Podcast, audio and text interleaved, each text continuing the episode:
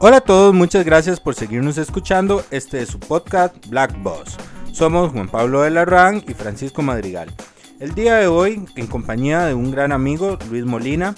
Luis es abogado y se ha especializado en economías de la regulación. Actualmente se destaca en funciones en uno de los despachos de los diputados de la Asamblea Legislativa y Luis ha estado muy al tanto de todos los presupuestos presentados por el gobierno tanto este año como desde hace unos años para acá. El día de hoy queremos discutir un poco sobre todo lo que ha estado aconteciendo en el país con los presupuestos nacionales, por qué hay tanta polémica, qué es lo que se ha estado presentando por parte del gobierno, cuáles son esas falencias que han habido en las presentaciones y cuál es ese proceso de negociación que actualmente se está llevando en la Asamblea Legislativa. Muchas gracias por seguirnos escuchando, síganos en redes sociales, estamos en Instagram, estamos en Facebook, nos puede escuchar por cualquiera de las plataformas de podcast, estamos en Spotify, estamos en Apple Podcast y en otras más. Y bueno, empecemos el día de hoy. El presupuesto nacional es muy complejo, no es uno, ya vamos por el tercero extraordinario. Es importante decir que este presupuesto extraordinario... Por el cuarto, vamos. Por el cuarto, bueno. En este eh, momento hay tres presupuestos en la comisión de sendarios, dos extraordinarios y un ordinario. El extraordinario fue ya dictaminado ayer de la comisión, pero se esperan mociones de regreso en él. Bueno, ahí está Luis, que es el que nos viene a hablar un poco sobre esto. Entonces, Luis, más bien explíquenos un poco qué es lo que está pasando con estos presupuestos. Creo que hay una respuesta obvia. Esto está pasando, vamos por el cuarto, porque no es normal por el tema de la pandemia y la crisis que estamos viviendo. Pero explíquenos un poco cuáles son esas modificaciones, qué es ese detalle que se está discutiendo a nivel de gobierno y si tal vez nos puedes hablar un poco más de qué es lo que se espera para el otro año que el gobierno esté eh, presupuestando para hacer, porque bueno, ya tenemos que ir hablando del presupuesto ordinario del otro año.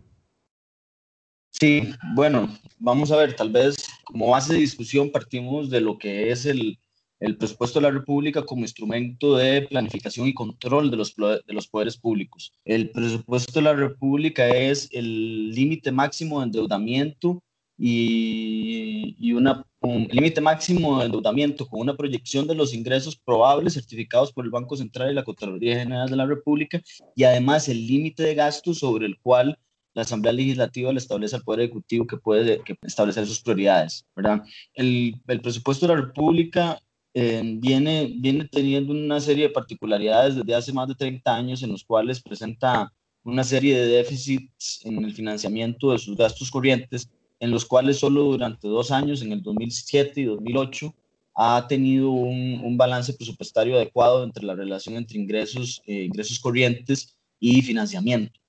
En el resto de años, durante los últimos 30 años, hemos tenido lo que es la violación de los principios constitucionales de equilibrio, donde se establece que no se pueden financiar gastos corrientes con deuda. Eh, entonces, en los últimos 30 años, solo, solo durante dos años hemos cumplido ese principio constitucional es decir, estamos en contra de la constitución completamente en este momento y estamos haciendo las cosas mal, no ahora, desde hace 30 años. Correcto, sí, es un, es un tema estructural que tiene, que tiene por resolver Costa Rica. Em, parte de ese problema empezó eh, a tratar de solucionarse eh, con las reformas fiscales en las cuales eh, en este país pudo lograr acuerdos importantes en el año 2018 eh, recordemos que vivimos una huelga de 90 días durante el trámite de la ley fiscal del 20.580, la ley 9635 sobre fortalecimiento de las finanzas públicas. Eh, y parecía que por que la senda de la, de la, recuperación y estabilidad de las finanzas públicas eh, se podía dar en un mediano plazo. Sin embargo, bueno, la pandemia nos cambió completamente la, la senda de, de estabilidad que teníamos hay que, hay que decirlo y no se, puede, no se puede negar que a pesar de la, de la reforma fiscal del 2018, el desempeño económico del país no venía relativamente bien. Si bien ya habían algunos indicios de, de recuperación en los meses de enero, febrero y marzo del 2020, es una realidad que inclusive antes de la pandemia veníamos eh, muy mal en temas eh, financieros y desarrollo económico. Eh, a pesar de un, un pequeño eh, aceleración que se está empezando a ver a inicios del año. Sin embargo, cuando se ve el tema del coronavirus, ¿sabes? fue un tema que disruptivo en todas las, las economías de los países, Eh, recordemos que las primeras semanas de la pandemia, economías más desarrolladas y las bolsas de valores de estas economías, como las de Nueva York, la de Japón, la de Frankfurt, fueron eh, las bolsas de valores en estos países cayeron de manera abrupta durante una semana completa. Recordemos días de precios del petróleo de carácter negativo en las bolsas de valores de Nueva York, donde prácticamente las petroleras estaban regalando el petróleo para no tener que almacenarlo. Y después de estas primeras semanas de caos en los mercados, eh, se empezó a llegar a una estabilización, ya empezaron a poder correrse unos cuantos números sobre cómo hacer las perspectivas de crecimiento de los próximos meses de muchos de los países, lo cual incluye el nuestro.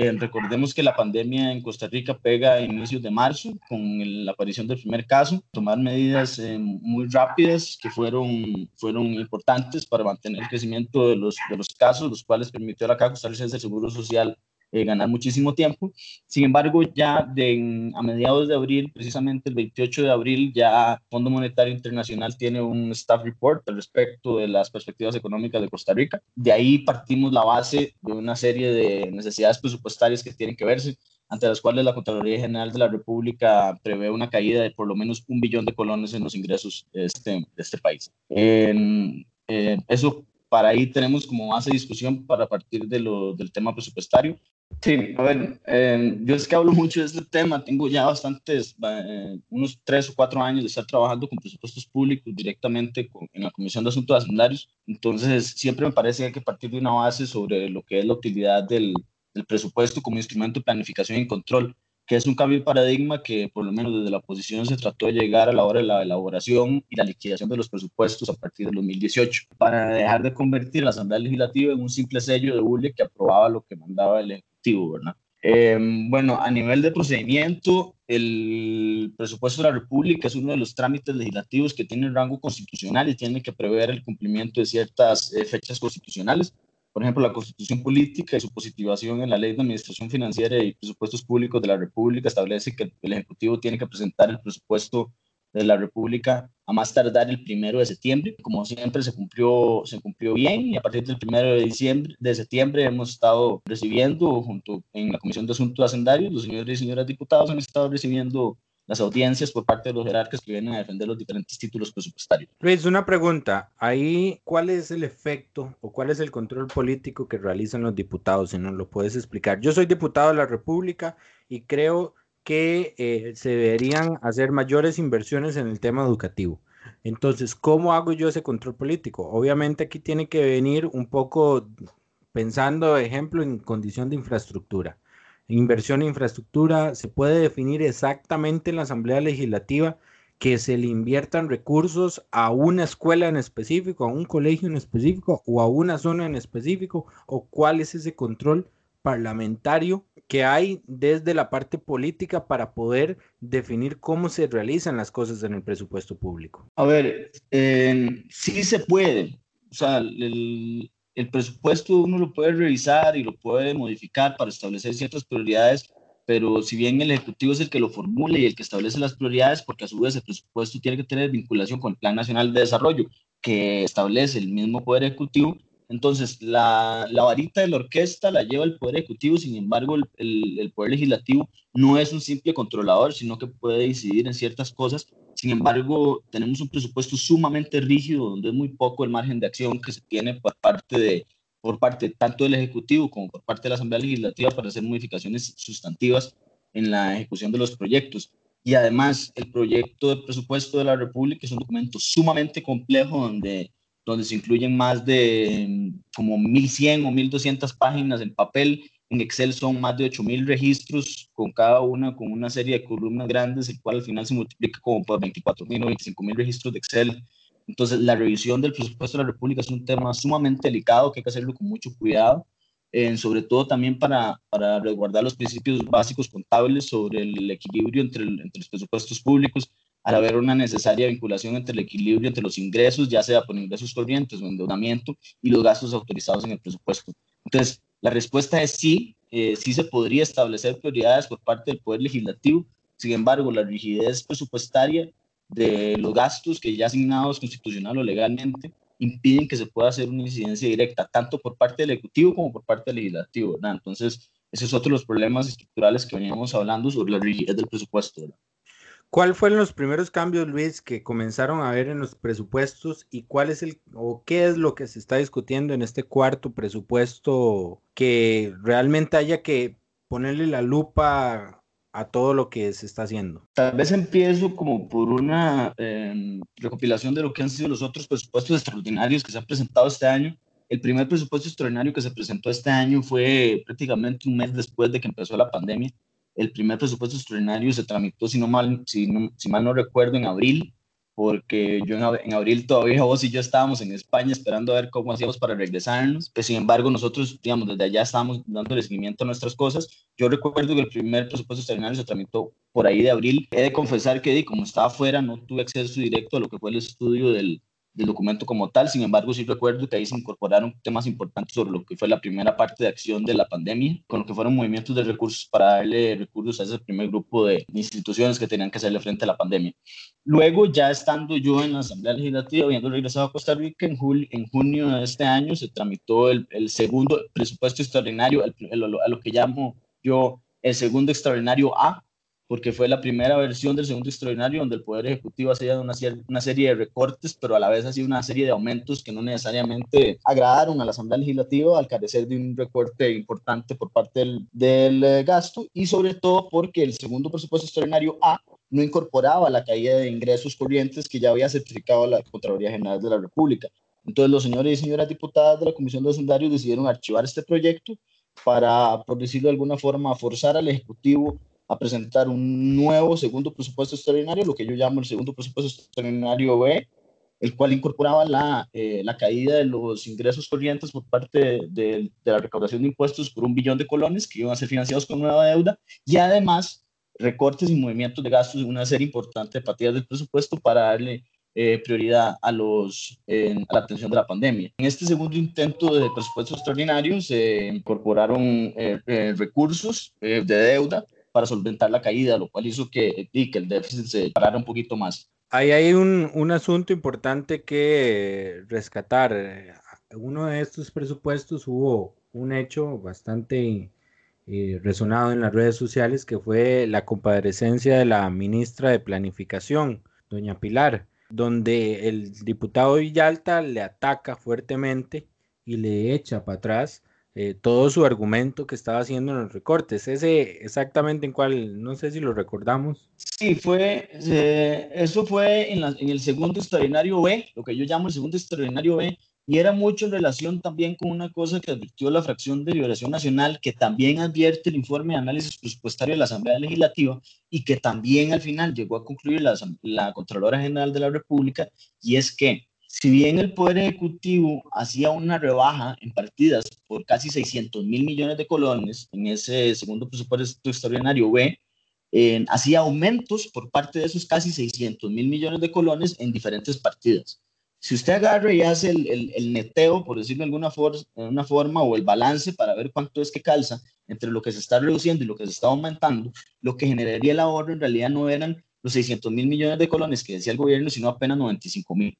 Y eso fue algo que dijo el informe de análisis presupuestario que mencionaron varios diputados de, de, de, la oposición, dentro de ellos de Liberación Nacional y el diputado Villalta, que es un diputado sumamente estudioso también, y que después en las últimas audiencias del trámite de ese presupuesto se fue también dicho por la Contraloría General de la República. Entonces, hace que se le caiga un poco el discurso al, al Poder Ejecutivo sobre la, el, el monto exacto de la, del recorte que se iba a hacer en ese tercer presupuesto extraordinario. Y Luis, ahora, ¿en qué condiciones estamos? ¿Qué es lo que estamos discutiendo hoy? Porque ya hubieron varias alertas que salieron sobre este presupuesto. Sí, luego pasamos a lo que fue la presentación. Bueno, este presupuesto es dictaminado por parte de la comisión y luego aprobado en el plenario. Eh, recuerdo muy bien que justo cuando se estaba tramitando este segundo presupuesto extraordinario, también se dictaminó el proyecto del, del préstamo con el Fondo Monetario Internacional del Rapid Financial Instrument, o el instrumento de financiamiento rápido por alrededor de 512, 504 millones de dólares. Y durante el trámite de este proyecto, junto con ese, el, por, por, parte de los representantes del Poder Ejecutivo en la Asamblea Legislativa, los, de la fracción, los diputados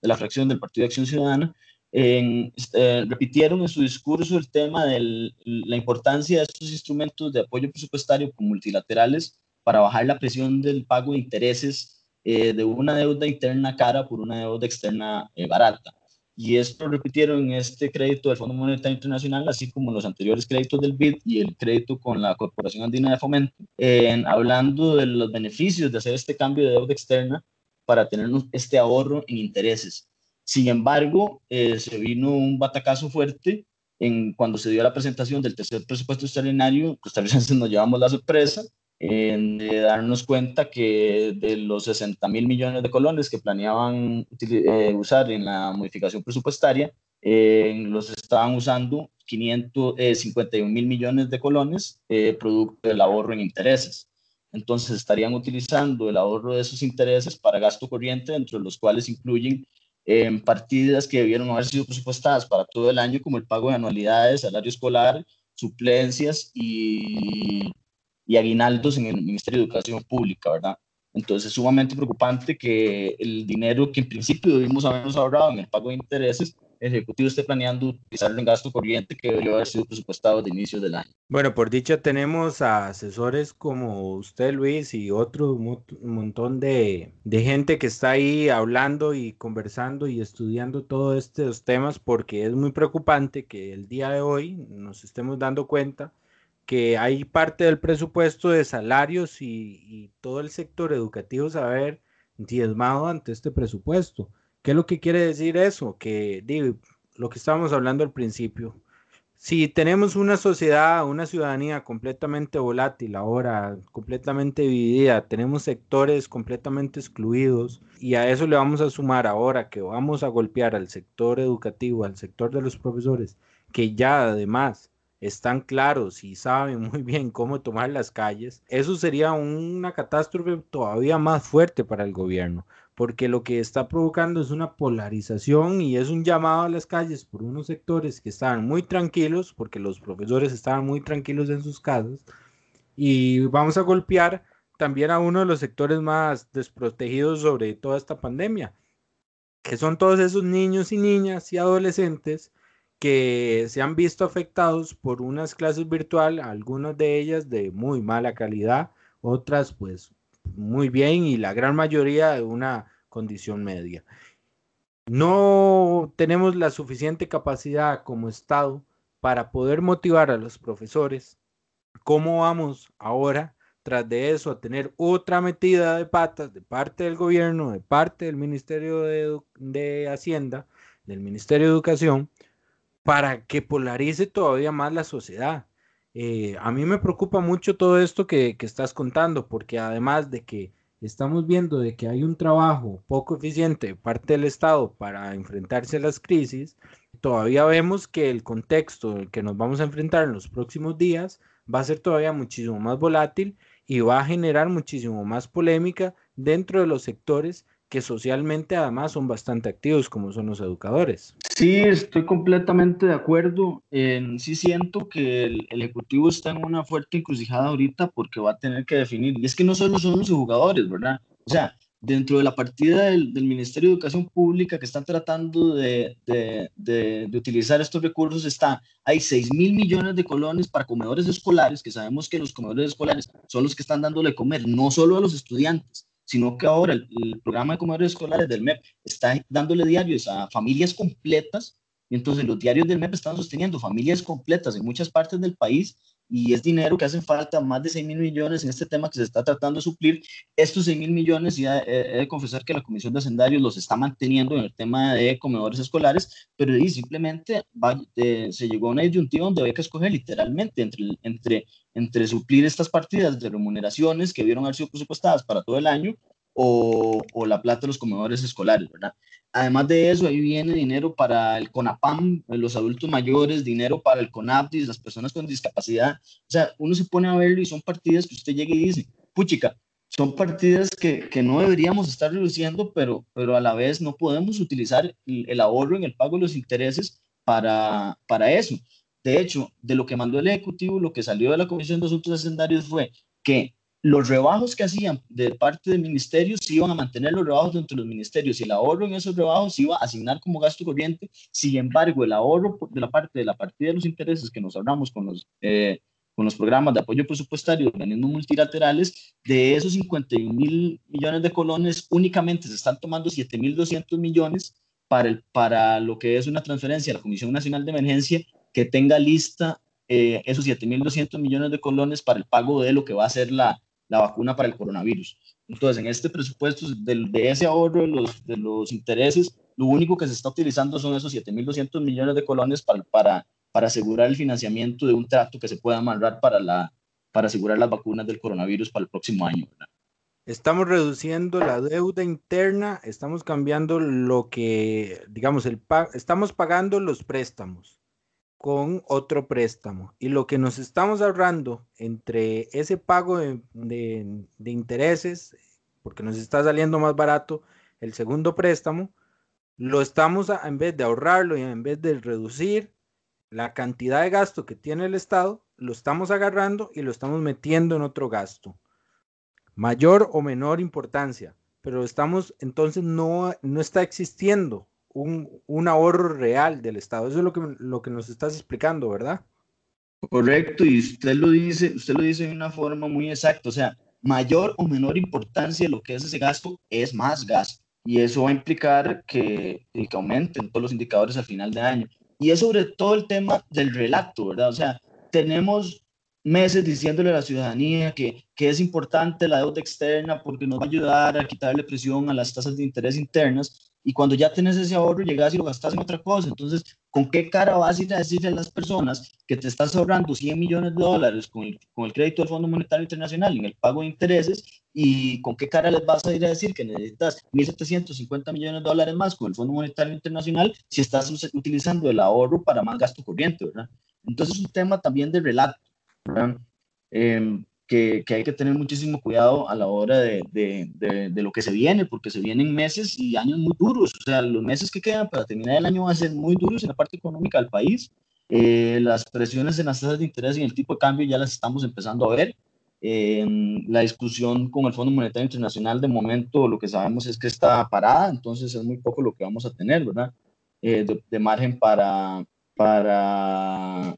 para, para trabajar eso. Y, digamos, tenemos que cuidar sobre todo en este ambiente de crispación que, que, que hablamos al inicio del programa, ¿verdad? Hay que manejar todo con guantes de seda por, por, la volatilidad que tenemos en los diversos sectores sociales. Hay el, creo que ya esto sería el tercer presupuesto extraordinario y podríamos hablar un poco del cuarto, si les parece. A mí lo que me preocupa es el discurso que puede utilizar el partido de gobierno ante esta disyuntiva. Es decir, eh, vamos a ver, tenemos una, un, conocimiento ya acertado de que son expertos en mamparas mediáticas y sobre todo de victimización, porque ahora la pelota eh, de una u otra manera se la van a tirar a los diputados de hacendarios eh, que no le están aprobando esas partidas al gobierno. Eh, y creo que ahí es donde tiene que mejorar mucho, pero sobre todo en, en fondo las explicaciones que den estos partidos políticos sobre el faltante presupuestario en el MEP, en este caso, y sobre todo el, ahorro eh, que casi todos los costarricenses presumíamos que nos estamos dando con ese, con ese cambio de, intereses de deuda eh, y que lo estén utilizando en otra, en otra, en otra cosa que, realmente de, a uno le preocupa porque también está el tema del UPAD, ¿verdad? Eh, recordemos que este caso hay que conectar los puntos dentro de todo el panorama político de la situación que estaban utilizando con los datos de política social, ¿verdad? Y esto puede incluso eh, de una u otra manera permear en utilizar la información de ese caso para hacer política electoral clientelista eh, no muy ajena a, la historia latinoamericana, ¿verdad? Que, ha estado frecuentemente azotada por ese, ese estilo de, de utilizar los recursos públicos para hacer politiquería. Pero bueno, en este caso, eh, Luis, a mí lo que me preocupa es en efecto la crispación social que vive el país y que, digamos, se está generando un caldo de cultivo muy, pero muy peligroso, eh, digamos, a la hora de explicar el faltante presupuestario. Porque, ¿qué va a pasar cuando la gente en las calles se dé cuenta que, que no tiene, que no se le va a depositar eh, la comida, el bono que se estaba recibiendo. O sea, esto va a generar una crispación social muy fuerte. Y mi pregunta es si el, el digamos, el país eh, está sosteniendo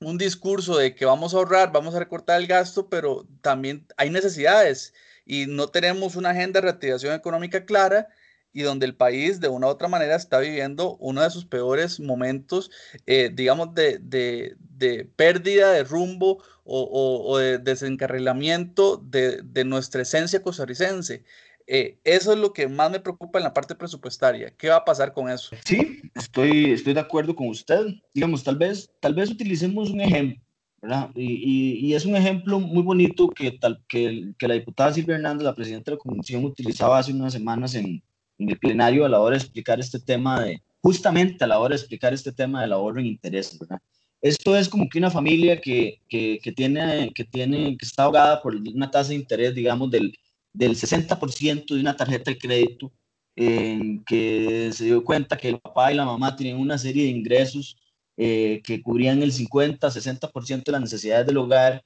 y el otro 40% lo, lo solventaban con, con la tarjeta de crédito, eh, de eso al final de cuentas va generando una bola de nieve que le va generando presión sobre esa tarjeta de crédito por la cual pagas un 50% de tasa de interés. Imagínate que de un pronto a otro, digamos, los dos padres tenían trabajo, pero de un pronto a otro la madre le reduce la jornada. Entonces, del 60% de los ingresos que tenían para, para la familia y el 40% que financiaban con el pago de la tarjeta, imaginemos que ahora, como la madre se quedó sin trabajo o le redujeron la jornada, ahora se invierte esa proporción. Entonces ahora los ingresos del salario del padre solo cubren el 40% de los gastos de la familia y el otro 60% lo utilizas pagando la tarjeta. Entonces, ¿qué fue lo que hicimos con los planes de apoyo presupuestario? Lo que, lo que hizo Costa Rica con los planes de apoyo presupuestario fue llegar y decir más o menos, mira, mira tarjeta de crédito que me, a la cual estoy pagando 60% de tasa de interés. Aquí te voy a dar esta plata, voy a pagar mi deuda y en el lugar de pagar el 60% de tasa de interés, voy a pagarle 30% de tasa de interés a una cooperativa que me hizo un arreglo de pago para eh, generarme ese ahorro, ¿verdad? Entonces, el, los ingresos que antes utilizaba el padre para pagar los gastos corrientes de la familia, pero también para amortizar el pago de la tarjeta,